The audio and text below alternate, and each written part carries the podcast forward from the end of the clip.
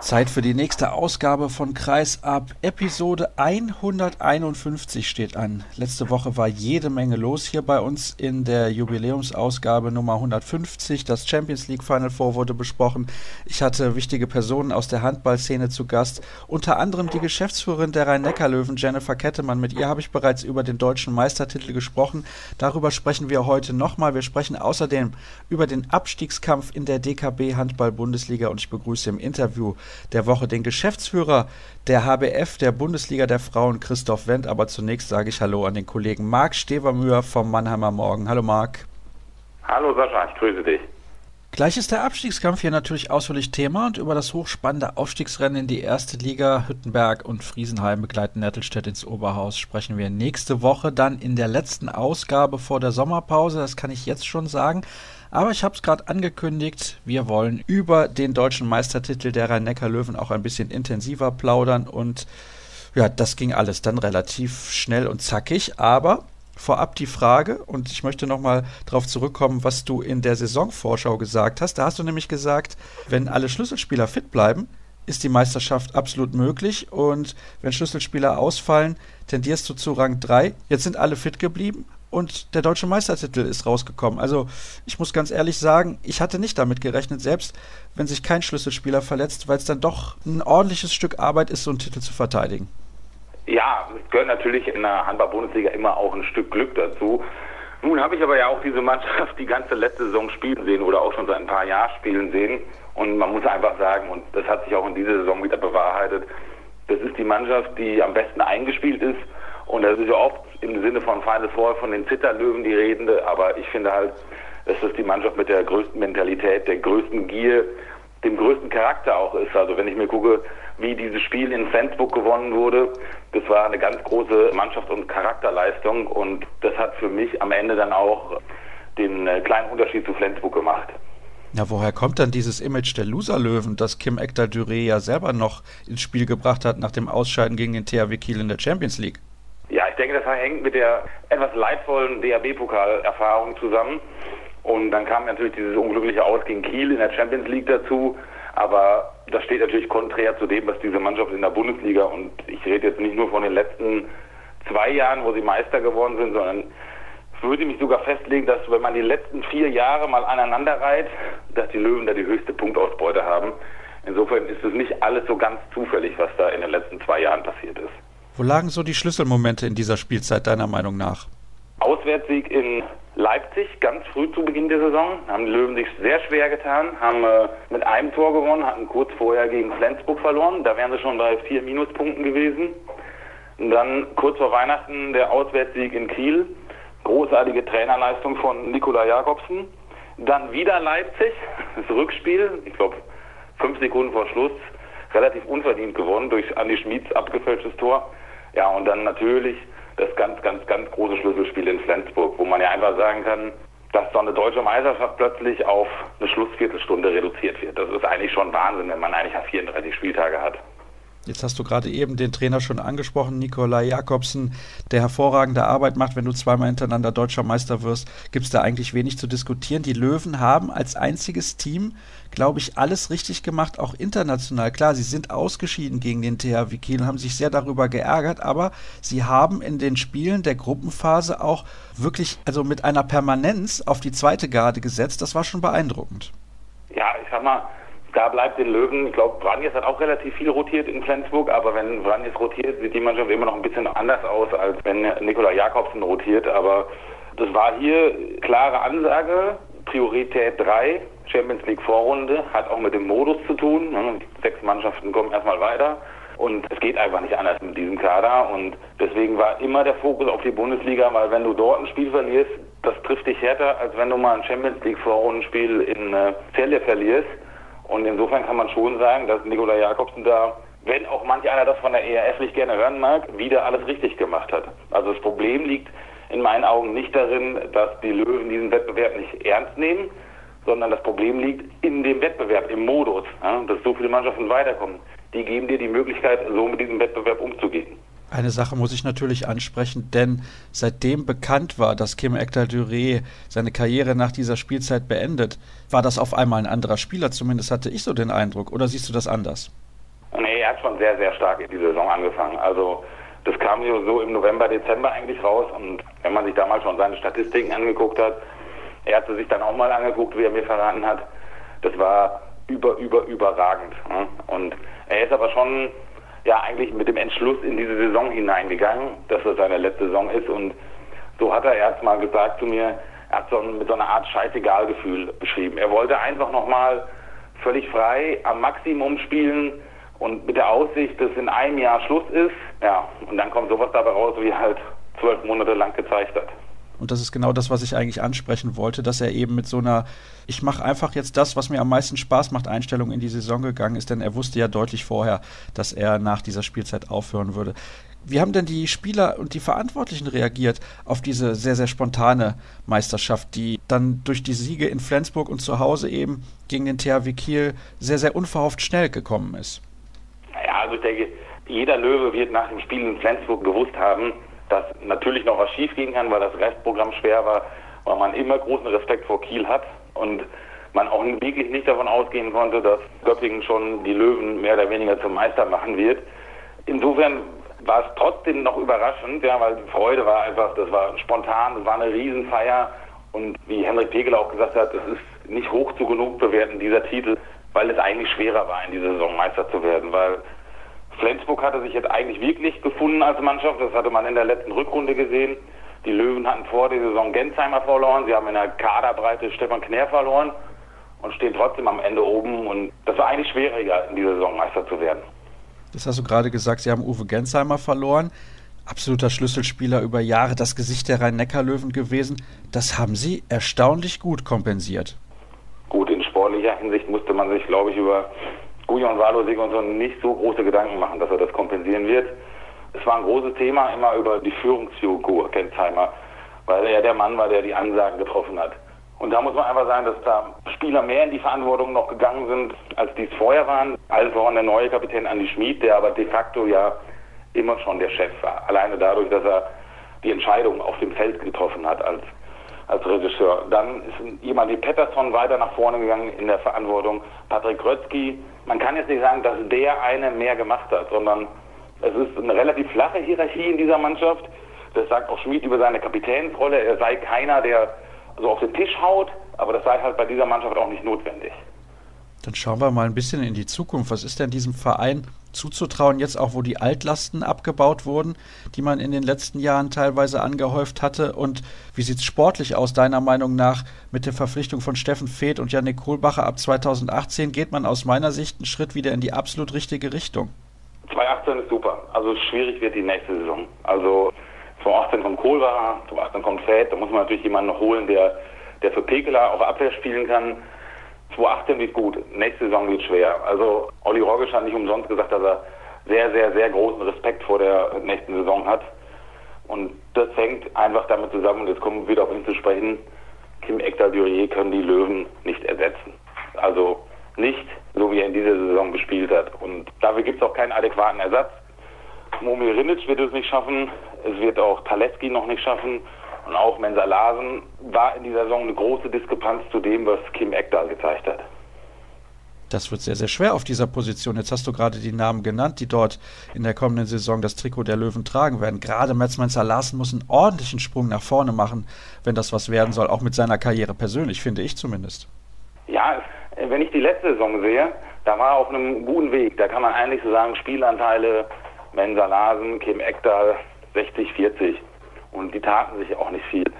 Jetzt kam aber dann in dieser Saison dazu, dass Kimi nochmal den großen Sprung nach vorne gemacht hat und Mensa Larsen maximal stagniert ist und dadurch kommt auch diese große Diskrepanz zustande. Ich glaube, dass es ein Spieler ist, der viel kann, der alles mitbringt. Ich habe ihn in Aalborg gesehen, wie er da auch in der Champions League gespielt hat. Vielleicht wird es deutlich besser, wenn er unumstrittener Stammspieler ist, was er nächste Saison erstmal sein wird. Und dass dieser Spieler alles mitbringt, denke ich, ist klar. Ich möchte nochmal auf den Trainer zu sprechen kommen, auf Nikolai Jakobsen. Der ist ja jetzt auch Trainer der dänischen Nationalmannschaft. Inwieweit kann das Einfluss haben auf das, was bei den Rhein-Neckar-Löwen passiert, denkst du? Kann das ein Problem werden? Glaube ich überhaupt nicht. Also er hat sich da einen recht starken Co-Trainer an die Seite geholt, der sehr, sehr viel in Kopenhagen oder in Dänemark arbeiten muss, der sehr viel Arbeit auch Nikolai abnimmt. Und im Prinzip ist es nur so, so hat es Nikolai mal erklärt, wenn Länderspielwoche ist, dann fängt er an, dahin zu fliegen und dann beginnt für ihn Nationalmannschaft. So dieses ganze Drumherum, dieses Tagesgeschäft, auch in Dänemark unterwegs zu sein, das macht alles sein Co-Trainer. Ich glaube eigentlich, dass das ein Problem wird. Okay, das ist ja eine klare Aussage. Gibt es eigentlich irgendwas auszusetzen an dieser Saison? Nicht nur, wenn wir die Bundesliga betrachten, sondern insgesamt. Champions League haben wir eben schon gesehen. Ich denke, der einzige Wermutstropfen ist ein bisschen der DHB-Pokal. Ja, was kennen die Löwen, ja. Also, ich sag mal, klar, also so wie man sich da in der zweiten Halbzeit präsentiert hat, das war nicht schön, das war für viele Fans nicht schön. Aber es ist schwer von Wermutstropfen zu sprechen, glaube ich, wenn man am Ende Meister wird. Also wenn es überhaupt etwas, wenn du schon sagst, ob es etwas zu bekrickeln gäbe, dann ist es sicherlich, dass man zusehen muss, dass man diese Mannschaft in der Breite ein bisschen besser aufstellt. Ja. Da fehlen momentan noch die finanziellen Mittel für, aber dass das ein Ritt auf der Rasierklinge ist, immer mit acht, neun Spielern durch die Saison zu gehen, denke ich, ist auch jedem klar. Also das ist das Einzige, wo man dran arbeiten muss, meiner Meinung nach. Ja, meiner Meinung nach auch, aber ich denke, das wissen die Verantwortlichen auch. Das hat auch mit Geld zu tun, mit Einnahmen zu tun. Olli Rogisch hat im Meisterinterview bei uns gesagt, kurz nachdem der Titel perfekt war, dass er da sich und auch Jennifer Kettemann als Geschäftsführerin in der Pflicht sieht, diese Mannschaft zu entlasten, sie beide aufzustellen, ein, zwei Spieler dazu zu holen. Und mit der Meisterschaft oder der wiederholten Meisterschaft ist ja zumindest mal die sportliche Steilvorlage geschaffen, um äh, potenzielle Geldgeber für den Verein zu begeistern. Da muss ich natürlich nochmal nachfragen, weil sie letzte Woche bei uns zu Gast war, Jennifer Kettemann. Wie bewertest du ihre Arbeit auch in Kombination mit Oliver Rogisch? Ja, das kann man ja nur in Kombination sehen. Eigentlich kann man sogar nur in der Kombination sehen, Rogisch, Jakobsen, Kettemann. Das betont ja auch Frau Kettemann immer wieder. Sie sehen sich als Team. Die Kompetenzen innerhalb des Teams sind ja klar verteilt. Ich glaube, dass es ein großer Vorteil für die Löwen ist, dass Nikolai Jakobsen und Oliver Rogisch vollkommen unabhängig und allein im äh, sportlichen Bereich agieren können, dass die zwei entscheiden, wer kommt, wer geht, wer ist für uns interessant. Das passt absolut und dass dann eigentlich erst Frau Kettemann ins Spiel kommt, wenn es um die Finanzen geht.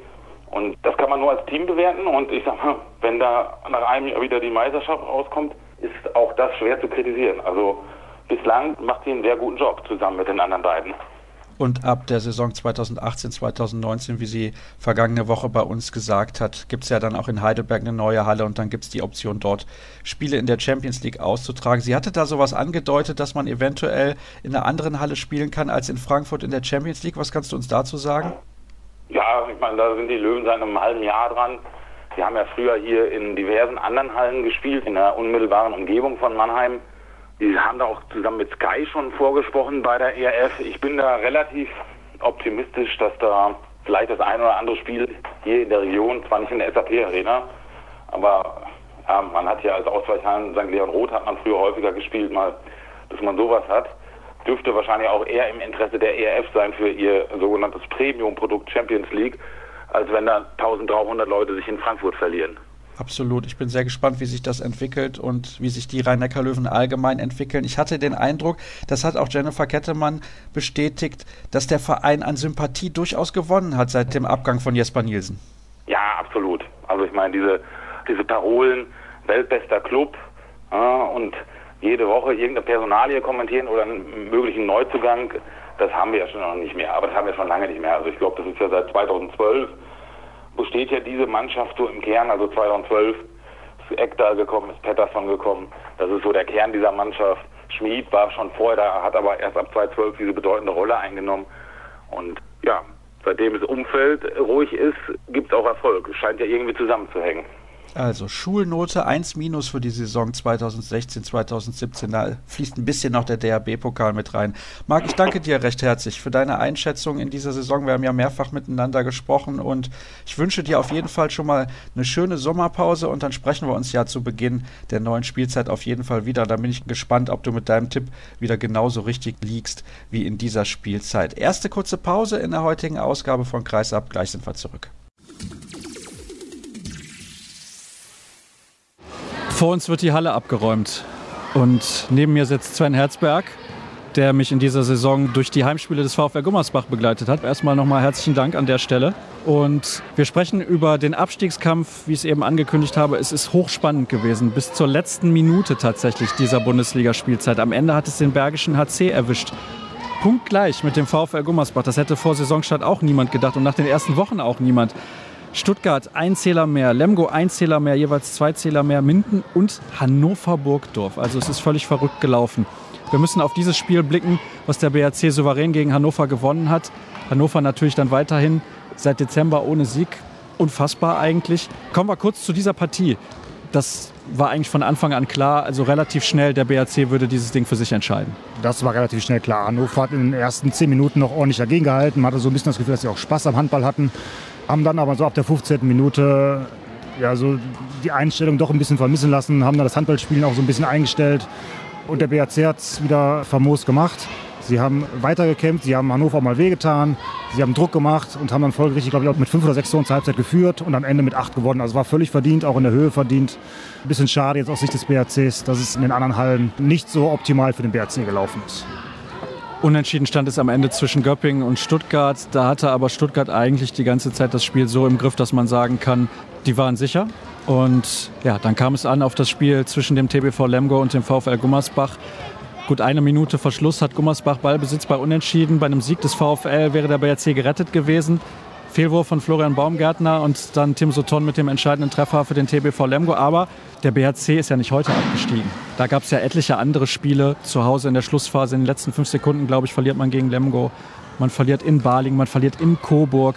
Man hat überhaupt gegen diese direkten Konkurrenten wenige Siege eingefahren. Ist das die schlussendliche Erklärung für diesen Abstieg? Ich weiß nicht, ob es da eine, eine Erklärung für gibt. Es gibt sicherlich so zwei Facetten. Einmal sich die Hinrunde, wenn ich, wenn ich in der Hinrunde fünf Punkte nur hole, dann stehe ich enorm unter Druck ne, und stehe ich mit dem Rücken zur Wand. Ich muss, ich muss Punkte holen.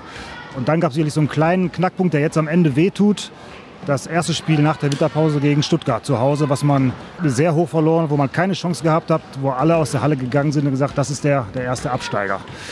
Danach haben sie sich zusammengerauft, haben eine grandiose Rückrunde gespielt, aber diese zwei Punkte oder diese hohe Niederlage, die tut jetzt am Ende, tut jetzt am Ende weh. Und diese Kombination aus, aus schlechter Hinrunde und so ein, zwei Knackpunktspielen in der Rückrunde, die hat dann sicherlich den Ausschlag jetzt dafür gegeben, dass der BRC nächstes Jahr in der zweiten Liga an den Start gehen wird. Da allerdings mit einem sehr starken Kader, wenn man so den Einschätzungen Glauben schenken darf und ist wahrscheinlich dann doch der Topfavorit, was den Wiederaufstieg angeht, zumindest meiner Meinung nach. Schauen wir mal, welche anderen Mannschaften da noch oben mit dabei sein werden. Der TBV Lemgo, finde ich, mit dem Kader, den diese Mannschaft hat, hat eine sehr enttäuschende Saison gespielt. Gerade so gerettet, aber ich muss ganz ehrlich sagen, bei so einem Kader darf das nicht auf die letzte Minute der Saison ankommen gut, da hat man, glaube ich, die eine oder andere Mannschaft, ne, die das sich so nicht vorgestellt hat. Gummersbach, Lemgo, auch Hannover mit diesem Kader hatten sicherlich keine Abstiegssorgen mehr am Ende, aber äh, so eine Rückrunde zu spielen, wie es Hannover getan hat, ist sicherlich nicht das, was sie sich vorgestellt haben. Also da war sicherlich dieses Jahr die eine oder andere Mannschaft dabei, die negativ aufgefallen ist. Guckt man sich aber Wetzlar zum Beispiel an, dann haben die eine grandiose, komplette Saison gespielt. Also es war sicherlich eine sehr interessante Saison mit einem interessanten Tabellenbild auch am Ende wo halt sicherlich nicht jede Mannschaft dasteht, wo sie sich das am Anfang gewünscht hat. Also siehst du das jetzt ähnlich, dass der TBV weit unter den Möglichkeiten geblieben ist? Nein, ich glaube, dass andere Mannschaften weiter unter ihren Möglichkeiten geblieben sind. Sicherlich haben, hat Lemgo mit, mit dem Ausfall von Hermann äh, auch noch eine Schlüsselfigur verloren in der Rückrunde. Ich sehe nicht, dass Lemgo weit unter ihren Möglichkeiten geblieben ist. Sie haben, glaube ich, nicht einen Kader, der vergleichbar wäre zum Beispiel mit dem Kader von Gummersbach oder auch mit dem Kader von Hannover. Punktemäßig bewegen sich diese Mannschaften alle in einem ähnlichen, in einem ähnlichen Bereich, auch mit dem BRC. Also da hat sicherlich Gummersbach oder auch Hannover deutlich schlechter im Vergleich zu ihrem Kader abgeschnitten als zum Beispiel Lemgo. Über Hannover haben wir jetzt auch ein bisschen schon gesprochen, beziehungsweise du hast da erste Ansätze geliefert. Es gibt gleich noch ein Interview mit Sven Sören Christoffersen, der ja schon seit einigen Jahren in Hannover mit dabei ist, der auch in der Bundesliga schon ein bisschen was gesehen hat. Sehr interessant seine Aussagen. Also der war ja nicht sprachlos, der kann ja ganz gut sprechen, aber ich muss sagen, man konnte schon merken, dass er arg frustriert war. Also wenn du so lange kein Spiel gewinnst, durchaus nachvollziehbar. Das ist der absolute Hammer, diese Mannschaft. Dieser Kader ist so gut besetzt mit Olympiasiegern, mit Europameistern. Ganz schwer nachzuvollziehen, wie das so kippen kann. Ja, ganz schwer nachzuvollziehen. Sie haben sich irgendwann in eine Abwärtsspirale reinbewegt und aus dieser haben sie es nicht geschafft, auch nur ansatzweise mal wieder herauszukommen. Was da Ursache ist, Gründe dafür zu suchen, das ist jetzt Aufgabe der Verantwortlichen, auch des Trainers sicherlich, das im Sommer jetzt nach der Saison zu analysieren und dann auch gegebenenfalls Konsequenzen zu ziehen, irgendwelche Anpassungen vorzunehmen. Aber Hannover ist sicherlich eine der Enttäuschungen in dieser Saison, das muss man schon so sehen. Stuttgart hat es tatsächlich wieder geschafft. Hätte ich nicht gedacht. Ich habe ja. zu Beginn der Rückrunde gedacht, das ist eine Mannschaft, die sich arg strecken muss. Aber Yogi Bitter hält da sensationell und hält diese Mannschaft tatsächlich in der ersten Liga. Denn spätestens nach der Verletzung von Mimi Kraus habe ich gedacht, die steigen ab. Ja, so ein ähnliches Bild wie beim BRC so ein bisschen. Ne? Also Yogi Bitter hat sicherlich da dann überragend gespielt, auch die wichtigen Spiele dann für, für Stuttgart gewonnen. Der Ausfall von Mimi Kraus ist letzten Endes kaum ins Gewicht gefallen. Sie haben trotz dieses Ausfalls auch noch, noch gute Spiele geliefert, auch wichtige Punkte geholt. Von daher muss man auch das anerkennen und auch den Respekt zollen. Es ist schon verdient, dass Stuttgart diesen Klassenerhalt dann geschafft hat letzten Endes. Du hast jetzt eben gesagt, da gab es Mannschaften, die haben dich enttäuscht. Manche stehen weit schlechter da, als der Kader das zulässt. Glaubst du jetzt, wenn wir diese 34 Spieltage insgesamt bewerten, die drei schlechtesten Kader sind abgestiegen? Ich glaube, es gab nicht die drei schlechtesten Kader. Also sicherlich Coburg ist die Mannschaft, die den, wenn man das überhaupt so, so bezeichnen möchte, die den schlechtesten Kader hat, ohne jetzt irgendwem zu nahe treten zu wollen. Danach mit Barling, mit Lemgo und auch mit dem BAC. Das sind sicherlich drei Kader, die, die auf Augenhöhe stehen, die auch oft versucht, das maximal aus ihren Möglichkeiten zu machen, es auch oft vor allem in der Rückrunde dann auch geschafft haben. Und danach kommt, glaube ich, ein breites Mittelfeld. Also ich glaube nicht, dass es die drei schlechtesten Kader sind. Interessant ist ja auch mal, was mache ich aus so einem Kader. Ne? Und wenn wir da die Vergleiche ziehen, der BRC hat sicherlich in der Rückrunde das Maximal aus seinem Kader rausgeholt. Gleiches gilt für den TBV Lemgo. Gummersbach hat so ein bisschen es nicht ganz geschafft, das Maximale rauszuholen und Hannover halt überhaupt nicht. Ne? Also ich glaube nicht, dass die drei schlechtesten Kader jetzt der, der ersten Anbindung abgestiegen sind. Das glaube ich nicht. Hättest du eigentlich dem BHC annähernd sowas zugetraut nach diesem Heimspiel gegen Stuttgart? Ich meine, die haben 17 Punkte geholt in der Rückrunde. Wenn man das nur annähernd hochrechnet, 34, da hast du gar nichts mit dem Abstieg zu tun. Es ist erstaunlich, wie das im Sport immer wieder funktioniert. Ich sage das häufiger hier in der Sendung, ich war nie Leistungssportler, du kannst das zumindest ein bisschen beurteilen. Wie ist sowas im Ansatz zu erklären? Das fällt ja oft dieser Spruch im Sport. Das sind alles keine Maschinen, das sind alles Menschen. Und gerade im, im, Mannschaftssport ist es ja so, dass unheimlich viele Faktoren auch zusammenpassen müssen, zusammengreifen müssen. Und zwar in diesen 60 Minuten, wo dann auch Handball gespielt wird. Und das ist halt schon eine Herausforderung, dass 13, 14, 15 Spieler dann auf diesen Punkt halt auch fit sind und zusammen die beste Leistung abrufen können. Und das ist ja das, was es, was es auch so spannend und interessant macht, dass es eben nicht auf den besten oder den schlechtesten Kader ankommt, sondern halt darauf, wie präsentiert sich die Mannschaft, wie greifen die einzelnen Faktoren ineinander. Und das ist ja das, was den Handball oder auch den Mannschaftssport an sich, an sich ausmacht, dass man eben nicht oder in der Regel nicht mit dem Scheck den Abstieg oder die Meisterschaft kaufen kann. Warst du mal in einer ähnlichen Situation wie die BHC-Spieler jetzt? Ja, mit einem der Vorgängervereine vom BHC, nämlich mit der SG Soling. Die haben auch am letzten Spieltag gegen Magdeburg zu Hause überraschenderweise, muss man damals noch sagen, Unentschieden geholt, dachten schon, wir werden, hätten die Klasse gehalten.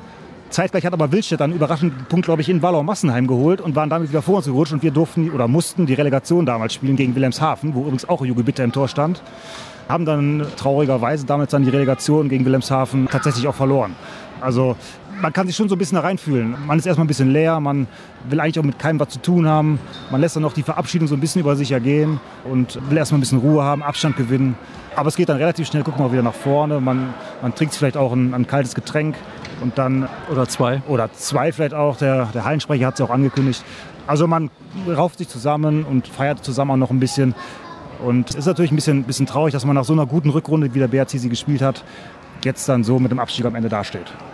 Zum Abschluss, ich habe es eben schon ein bisschen angedeutet, der Verein scheint aber sehr gut aufgestellt für die Zweitligasaison. Der Verein scheint gut aufgestellt zu sein. Auch die, die Halle heute war voll. Ne? Also wir haben minutenlang nach dem Abpfiff, trotz des Abstieges war die Halle voll, es ist keiner gegangen, alle haben applaudiert. Also es war auch noch eine schöne Stimmung nach dem, nach dem Abpfiff, hier auch nach dem Abstieg. Und es ist jetzt nicht so, dass jetzt hier plötzlich alles auseinanderbrechen wird, sondern es scheint eine gesunde auch äh, Basis da zu sein, wo man jetzt auch wieder dann den direkten Wiederaufstieg in die erste Liga angehen kann. Wir werden es begleiten, das ist ja klar. Ich weiß natürlich jetzt aktuell nicht, wer aufgestiegen ist in die erste Handball-Bundesliga. Jetzt gibt es eine kurze Pause, dann gibt es gleich die angekündigte Stimme von Sven Sören Christoffersen. Und weil Sven es gerade ja auch schon gesagt hat, man lässt die Spieler dann besser in Ruhe, habe ich Gnade vor Recht walten lassen und gesagt, komm, die BHC-Spieler muss ich jetzt nicht noch mit dem Interview belästigen. Ich glaube und hoffe, dass das einigermaßen nachvollziehbar ist.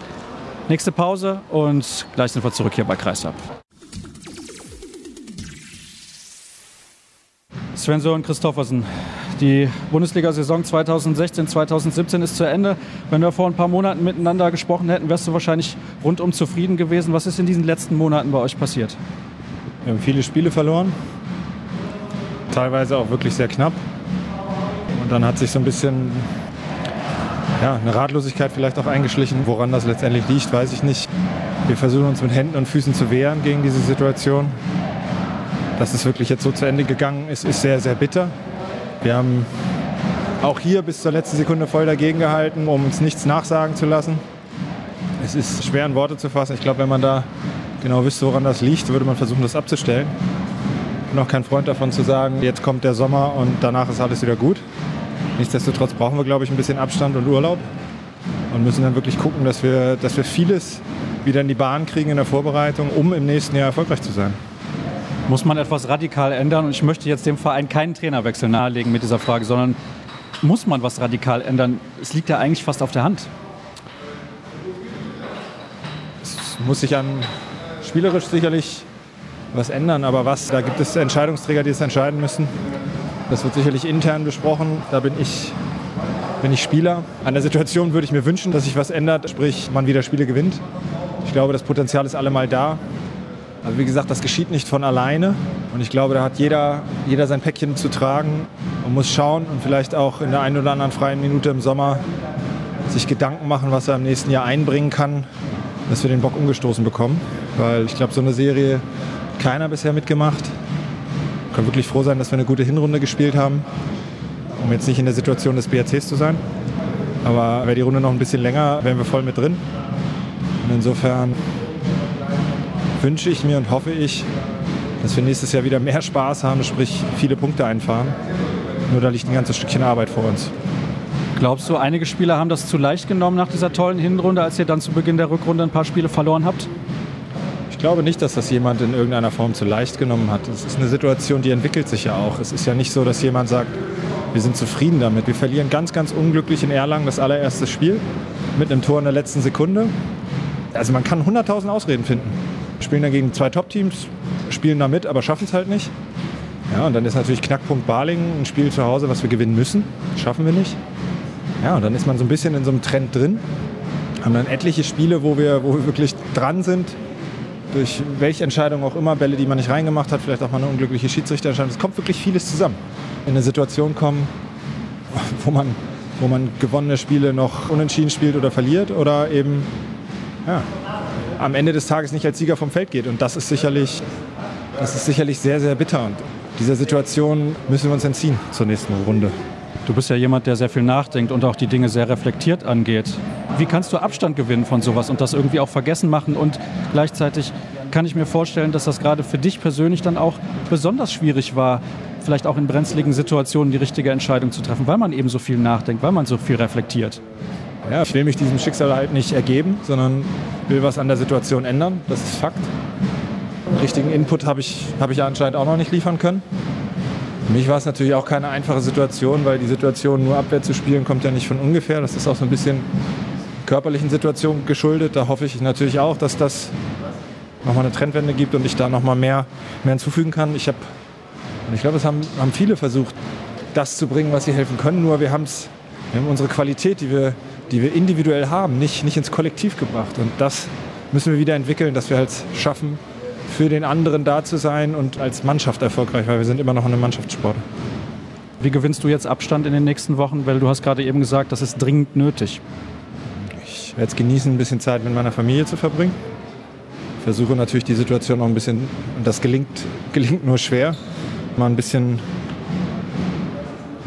hier zu lassen oder wie auch immer, weil meine Frau und mein Sohn können da nichts für. Und versuche die Akkus ein bisschen aufzuladen, mich auf andere Gedanken zu bringen. Habe glücklicherweise im Privaten ein, zwei Projekte, die, die vielleicht auch für ein bisschen Ablenkung sorgen. Aber Fakt ist auch, Mitte Juli treffen uns alle wieder, um erfolgreich Handball zu spielen. Das ist mein Job. Dem muss ich mich stellen. Ich bin nach wie vor, sehe ich mich als Führungsspieler, ob es eine Rolle ist, die ich in der Deckung dann einführe, wo wir heute auch nicht zufrieden sein können, wo zu viel Chaos herrscht im Idealfall auch wieder mit Akzenten vorne und dann ja, in der Hoffnung, dass wir wirklich wieder Spiele gewinnen. Weil ich glaube, das ist das Einzige, was uns in dieser Situation noch hilft. Und es geht vor allem um Pflichtspiele. Wir werden in der Vorbereitung sicherlich auch ein Trainingsspiel mal gewinnen. Aber es geht um Pflichtspiele. Und da dauert es jetzt auch eine ganze Zeit, bis so ein Pflichtspiel wieder ansteht. Und ja, ich hätte das gerne in diesem Jahr zumindest noch unterbrochen, diese Serie. Mehr als nachvollziehbar. Trotz allem danke ich dir recht herzlich für deine offenen Worte und hoffe, dass du einigermaßen Abstand gewinnen kannst in diesem Sommer. Dankeschön. Danke. Zeit für das Interview der Woche. In der aktuellen Ausgabe von Kreisab eben ging es in der Sendung schon hoch her. Wir haben über den neuen deutschen Meister, die Rhein-Neckar-Löwen, gesprochen, über den Abstiegskampf in der DKB Handball-Bundesliga, über die Aufsteiger in die erste Liga. Also jede Menge geboten mal wieder heute und Klar, es gibt natürlich auch ein Interview der Woche und ich habe ihn zu Beginn schon angekündigt. Jetzt ist er in der Leitung der Geschäftsführer der Handball-Bundesliga der Frauen, Christoph Wendt. Hallo Christoph. Grüß dich, Sascha. Du bist im Amt seit Februar 2016, also jetzt, ja, sagen wir mal gut anderthalb Jahre. Bist du zufrieden mit der aktuellen Entwicklung der Liga?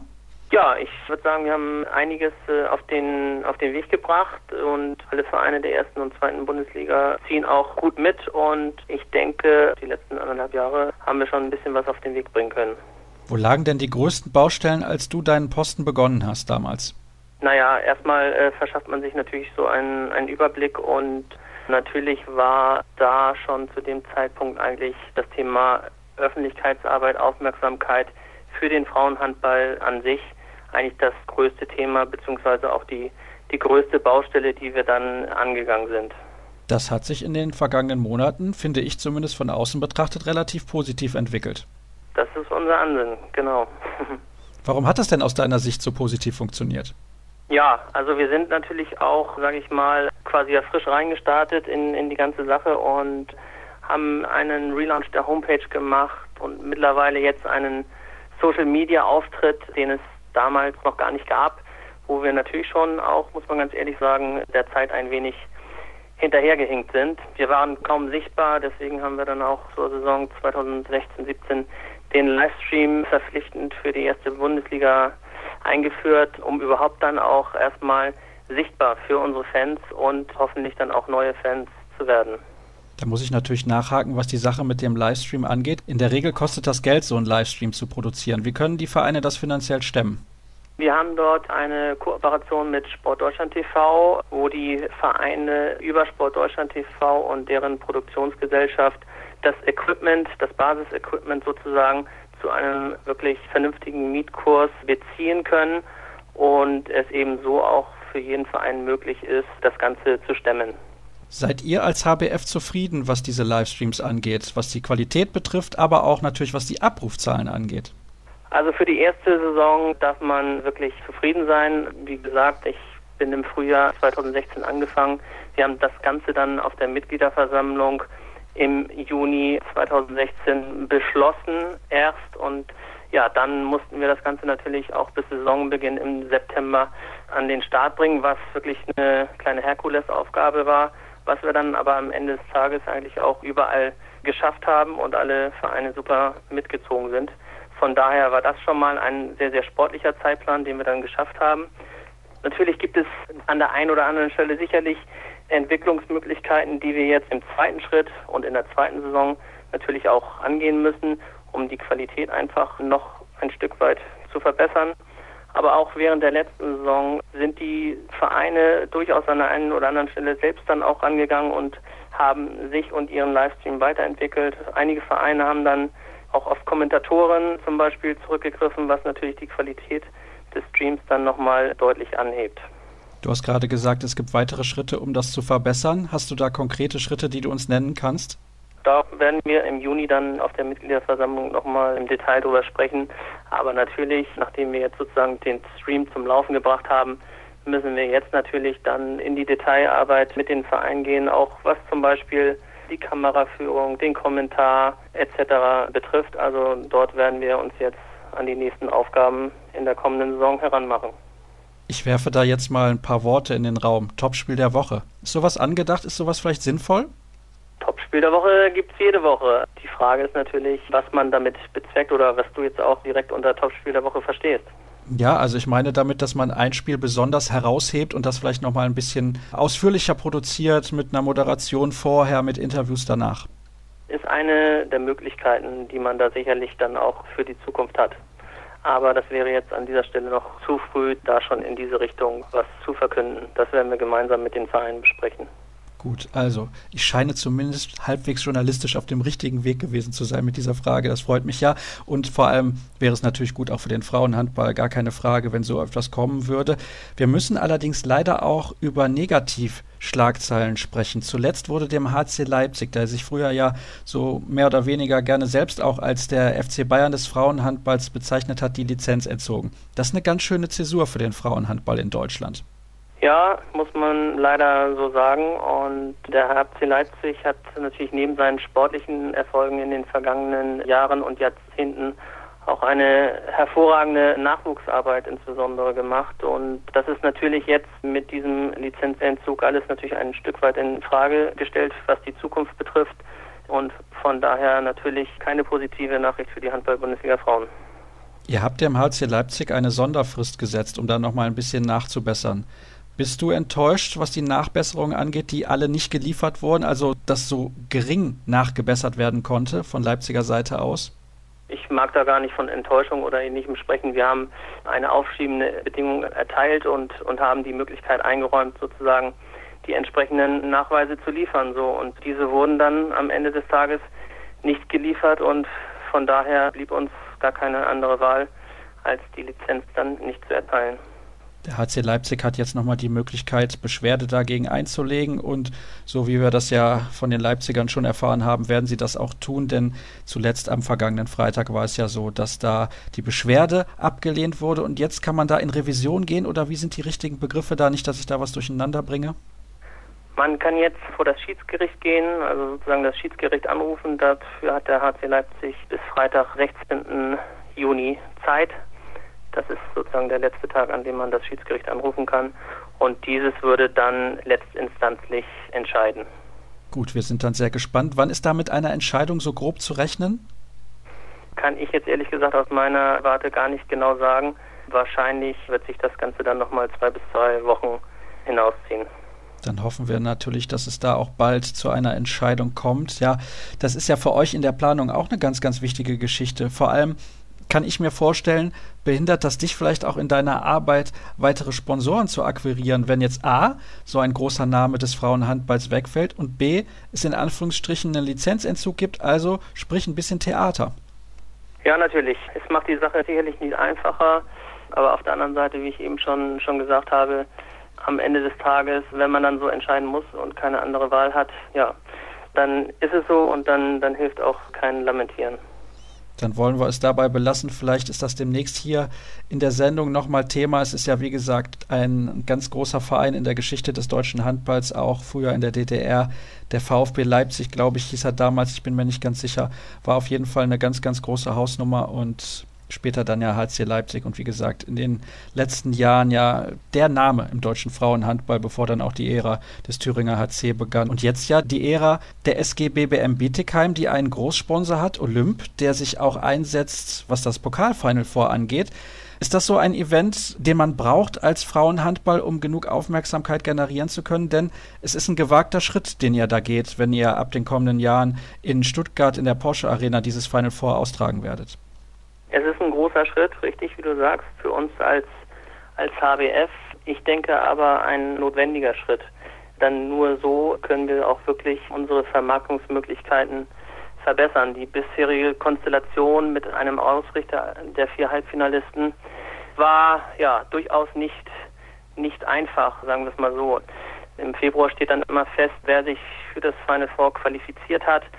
Und der Ausrichter muss dann in drei Monaten irgendwie ein komplettes Event, eigentlich unser Vorzeige-Event der HBF, dann auf die, auf die Beine stellen.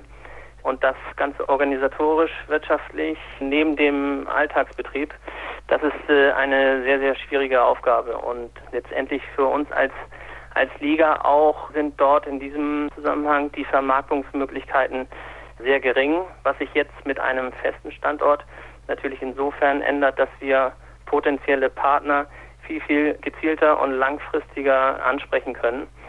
Und letztendlich mit Olymp als Namenssponsor für dieses und mindestens noch die nächsten zwei Jahre haben wir da auch einen Partner gefunden, der uns diesen Schritt überhaupt erst möglich macht, muss man ganz klar sagen. Wäre das also definitiv ohne Olymp nicht möglich gewesen? Und warum ist es jetzt dadurch möglich? Reden wir hier nur vom Geld oder geht es da auch ein bisschen um das Netzwerk und natürlich dann auch um die Möglichkeit zu sagen, wir haben schon einen großen Sponsor und dann ist es vielleicht auch leichter, ein paar andere kleine zu akquirieren?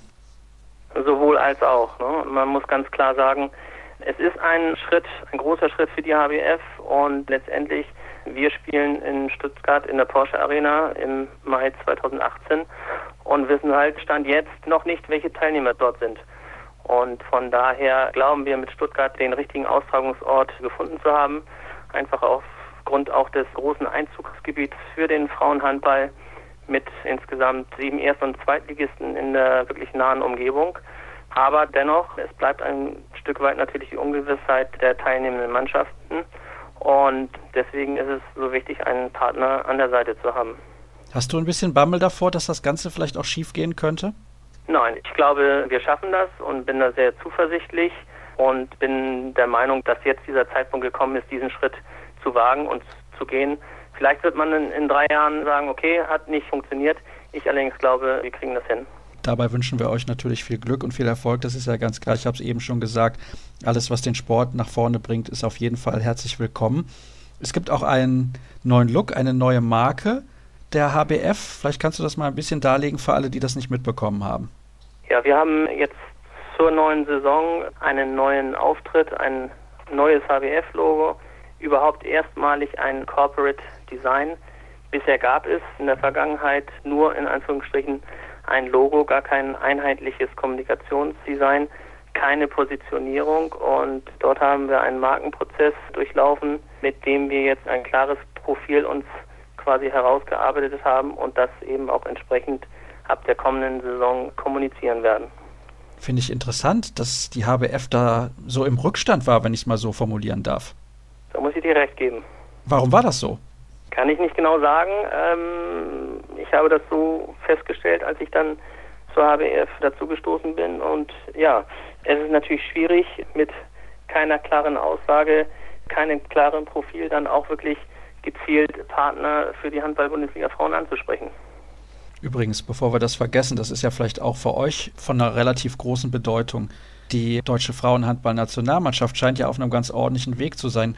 Bei den Männern spricht man immer davon, wenn die Nationalmannschaft erfolgreich ist, ist auch die Liga relativ gut aufgestellt. Ich nehme an, das ist bei euch nicht groß anders.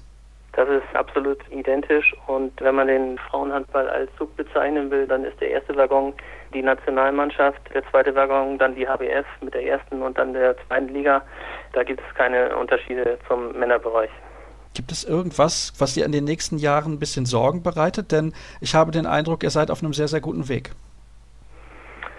Nein, wir gehen jetzt nach vorne. Wie gesagt, haben bereits einige Sachen angeschoben, haben dann in der kommenden Saison natürlich mit der Weltmeisterschaft im Dezember zu Hause im eigenen Land ein echtes Highlight, dessen Aufmerksamkeit wir rund um den Frauenhandball natürlich auch für uns nützen wollen. Und dann haben wir das erstmalig selbst veranstaltete Final Four im Mai 2018. Also es gibt sehr viele Aufgaben und genug zu tun. Eben haben wir übrigens über die Übertragung gesprochen, über die Streams, die ihr hattet. Bevor ich das Thema vergesse, würde ich gerne dazu noch was wissen. Und zwar ist es ja so, dass jede Menge Männerhandball aus dem Free TV verschwindet. Natürlich wird es Übertragungen geben bei den öffentlich-rechtlichen, aber eben was die Live-Spiele angeht, wird sich das enorm in Grenzen halten. Können wir da vielleicht auch ein bisschen was erwarten von der HBF? Also Sport 1, die hätten ja jetzt jede Menge Sendezeit frei. Da muss man wahrscheinlich konstatieren, dass dieser Weg schon noch sehr, sehr weit ist. Da müssen wir an unserem Gesamtauftritt arbeiten, müssen uns noch, noch ein bisschen weiter herausputzen, damit wir auch dann vielleicht mal für den einen oder anderen Sender interessant werden. Allerdings, es gibt auch positive Signale, wie jetzt zum Beispiel beim Olymp Final Four in Bietigheim konnten wir den SWR für eine Übertragung gewinnen. Das heißt, am Samstag wurden die Livestreams gezeigt und am Sonntag das Finale dann im Free TV. Gab es jetzt so in der jüngeren Vergangenheit auch nicht. Auf jeden Fall eine sehr, sehr positive Entwicklung. Ich kann mich da an der Stelle nur wiederholen. Eine Frage habe ich aber, was das angeht noch, bevor ich das vergesse. Ist es so, dass ihr jetzt schon mit dem Kartenvorverkauf angefangen habt oder wann werdet ihr das tun? Nein, das haben wir noch nicht getan. Die Vereinbarungen, die letzten Vereinbarungen wurden jetzt im April bzw. Mai geschlossen und wir werden jetzt über den Sommer die ganzen Vorbereitungen im Hinblick auf Ticketverkauf etc. vornehmen, sodass wir dann mit Sommerende bzw. Anfang Herbst dann auch in den Vorverkauf starten werden. Gut, dann hoffe ich doch, dass das dann auch ausverkauft sein wird. Das wäre ja wahrscheinlich dann auch so oder so ein Erfolg. Also wenn die Halle voll ist, dann kann man nicht von Misserfolg sprechen bei so einer Veranstaltung. Da bin ich mir relativ sicher. Herzlichen Dank, Christoph, für deine Einschätzung und für deine Antworten rund um den neuen Auftritt der Handball-Bundesliga der Frauen, um die Entwicklung der Handball-Bundesliga der Frauen und natürlich auch das, was den HC Leipzig angeht. Da ist also ein bisschen Geduld noch gefragt und in der kommenden Saison dann leider halt nur höchstwahrscheinlich 13 Mannschaften in der Bundesliga. Aber ich denke, es ist auf jeden Fall die richtige Entscheidung gewesen, dort klar Schiff zu machen. Das ist zumindest meine persönliche Meinung. Dann soll es das gewesen sein mit der aktuellen Ausgabe von Kreis ab. Eine Folge haben wir noch in der kommenden Woche. Wer dann zu Gast sein wird, steht aktuell noch nicht fest. Aber ich denke, es wird dann noch ein paar Stimmen geben vom deutschen Länderspiel aus Bremen gegen die Schweiz. EM-Qualifikation steht dort an und dann hören wir uns in einer Woche wieder. Alle weiteren Informationen bis dahin bekommt ihr wie gehabt auf facebook.com slash kreisab und auch bei Twitter at kreisab.de. Bis nächste Woche.